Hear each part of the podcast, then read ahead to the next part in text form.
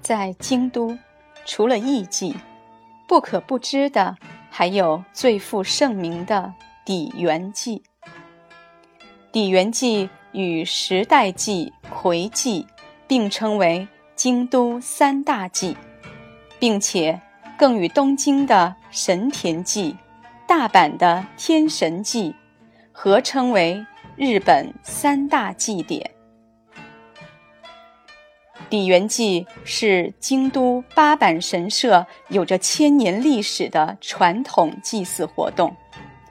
公元八百六十九年，日本遭遇瘟疫，包括京都在内的日本全国都被疫病所困扰。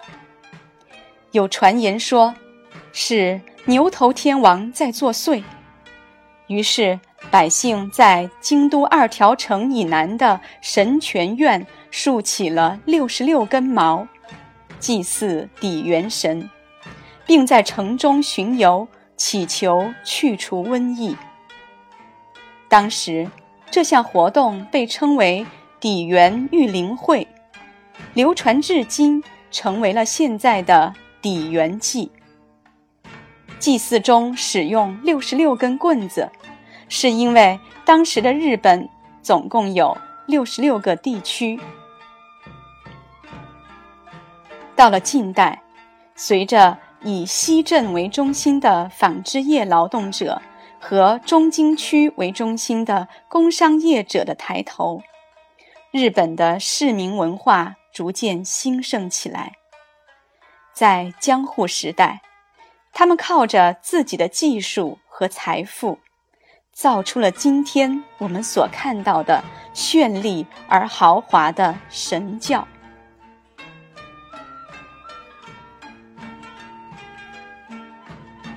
每年，整个七月份都是京都的底元季，哪怕这个时候京都的气温高达三十五摄氏度。底元季从七月一日起开始举行。经过萧山山毛巡行、神星祭、花丽游行、环杏祭等诸祭形式，在七月三十一日结束。祭祀活动就在京都的四条行政区划一带展开。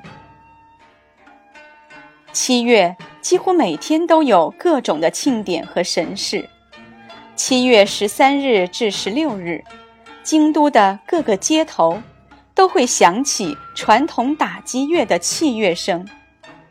在街道两旁的屋檐上悬挂着神灯、青莲，还铺垫市花，并竖起屏风，以增添祭典的色彩。此外，装饰的花车上点起明亮的灯笼，鸣奏着“底元口清锥子”的歌谣。这是日本能乐或歌舞伎的伴奏乐，而七月十七日则是底元祭的高潮。这一天一定是京都一年中最热闹的时刻。三十二种豪华壮丽的花车在街上举行盛大游行，将祭典的气氛推向高潮。当天上午九时。花车以四条乌丸为集合场所出发，通过四条河园町、河园町浴池、乌丸浴池，最后到达新町浴池解散。参加祭祀的人身穿平安时代的服装，按照古代仪式行进。沿线观看山毛巡游的人数，更可达到。二十万之多，相当于京都市人口总数的七分之一。从七月十三日至十七日，以及七月二十四日这五天，四条通、乌丸通等热闹的街道，通通变为步行者的天堂。这期间，除了花车游行。